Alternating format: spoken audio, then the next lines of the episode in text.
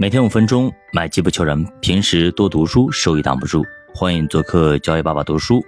今天呢，咱不聊财经，聊一下最近很火的，也是让人很气愤的一件事，就是中国男篮以一种近乎耻辱的一种方式输给了菲律宾。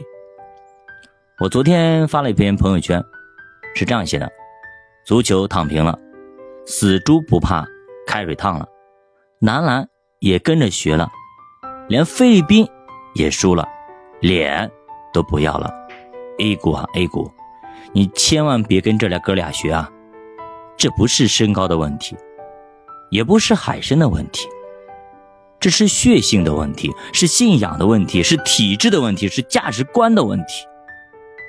整个社会为了赚钱不择手段，以丑为美。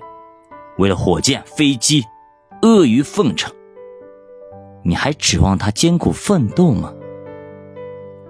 笑贫不笑娼的时代，就这样应验在了我们现在的时代。这是一个最差的时代，这是一个最好的时代。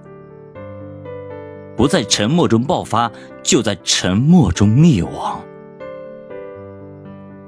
看着。那加力量的，一人追赶千人。发完之后，我思绪良久啊，我不知道该以什么方式来评价这件事情。我不想说，说了有用吗？你像男足，说了有用吗？结果男篮又这个样子。中华儿女男。性的血性去哪儿了呢？为什么女篮、女排这种女足就可以，为什么男的就不行啊？为什么日本就可以啊？人家夺冠了，兄弟！全场在放《灌篮高手》，我小的时候经常看的这种啊，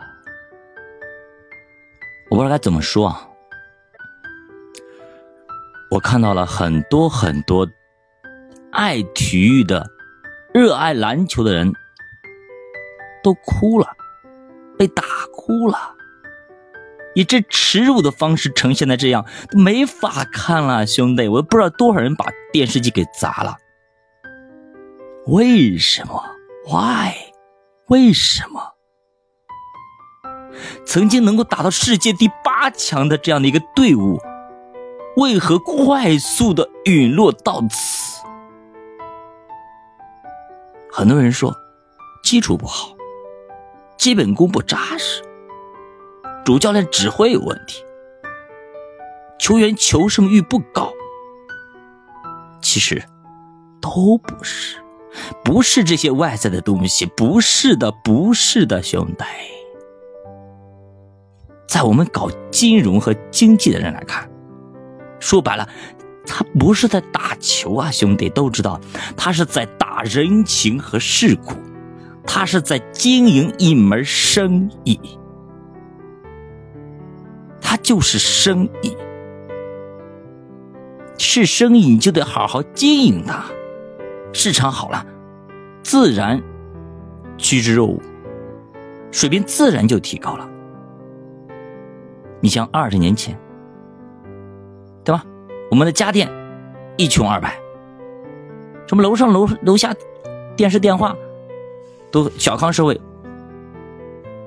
都很奢求，谁家有一部电话很不错了。后来市场开放了，对吧？直接给洋品牌进行拼杀，十年以后怎么样呢？国产品牌杀出来了，反倒是汽车保护了这么多年。国产品牌近乎消失，直到二零一六年之后，国际资本开始进入，国产汽车凭借着新能源车是弯道超车。现在比亚迪、理想、蔚来、小鹏，可以说在国际市场上都有了一席地位。光保护不行啊，光给钱不行啊。一个足球运动员动不动几个亿，一年赚几个亿，正常吗？中国的足球运动员那踢成什么鬼样子？跟梅西呀这种 C 罗比他们工资还要高，比国际巨星还要高，正常吗？钱砸不出世界冠军，砸不出国际巨星的兄弟。里皮怎么走的？被气死了，气走的。我这个钱拿的我昧良心，我不拿了，我钱我不要了，这不要了，我脸都不要了吗？我直接气的不要给再多钱，我就不玩了，不要。就感觉咱们这边像人傻钱多一样的，拿一个傻的带着个傻儿子去拜访老师。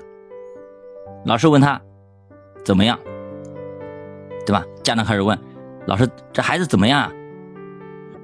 于是老师说：“这孩子天资聪慧，七窍已开六窍。”家长很开心，开开心心的领回去了。啥意思呢？一窍不通啊，兄弟！有人说，足球、篮球为啥这么烂？其实自打他跟限制外援开始注入，就注定了成绩会一直烂下去。我们叫做越开放越繁荣，越封闭只能越落后。你都没见过一堆充满肌肉的老外的冲击力，在国际赛场上肯定是一百个不适应。其实打过球的都知道呀，不是基本功差，就是节奏变换不过来呀，让大家极度不适应。本来我们家里打的挺好的，怎么到这跟都跟不上，连球都摸不着，对吧？为啥不适应？平常比赛没那么激烈呀，强度不够啊。你去看上一次别人发的那个朋友圈，对吧？那那个男足在干嘛？在练球干嘛？你传我，我传你，像小孩子过家家一样的兄弟，这怎么跟别人比啊？对吧？所以说，我们看原来很有天赋的一些运动员，也都两米一几的大个子，运动能力下降的极其严重。为啥呀？平时在家里就就平时运动就是平时慢跑一下，运动运动好嘞。这叫运动吗？你真的拉到国际赛场上，完全不一样了。平本来呢，你在可能小学、幼儿园，你混的挺开的。一旦到了初中、高中，甚至到大学，你给别人一 battle，发现哦，废了。专业的跟业余的完全是不一样的，层级完全不一样的。我给大家讲一下，我在上高一的时候，对吧？我们有一次打那个联合比赛，跟我们隔壁的小学生，小学五年级的打一场比赛，高中打小学，不是按说应该 OK 的吗，对不对？结果你猜怎么着？我当时也上场了，兄弟，真跟不上，兄弟，上去直接就每次必中，每次必中。结果呢，打了半场啊，兄弟，打了半场，打了个六十比十，好像是还是个位数，我忘记了啊。反正是太丢人了，最后都没办法打，不打了，跟不上，跑不动。确实啊，这就是差距。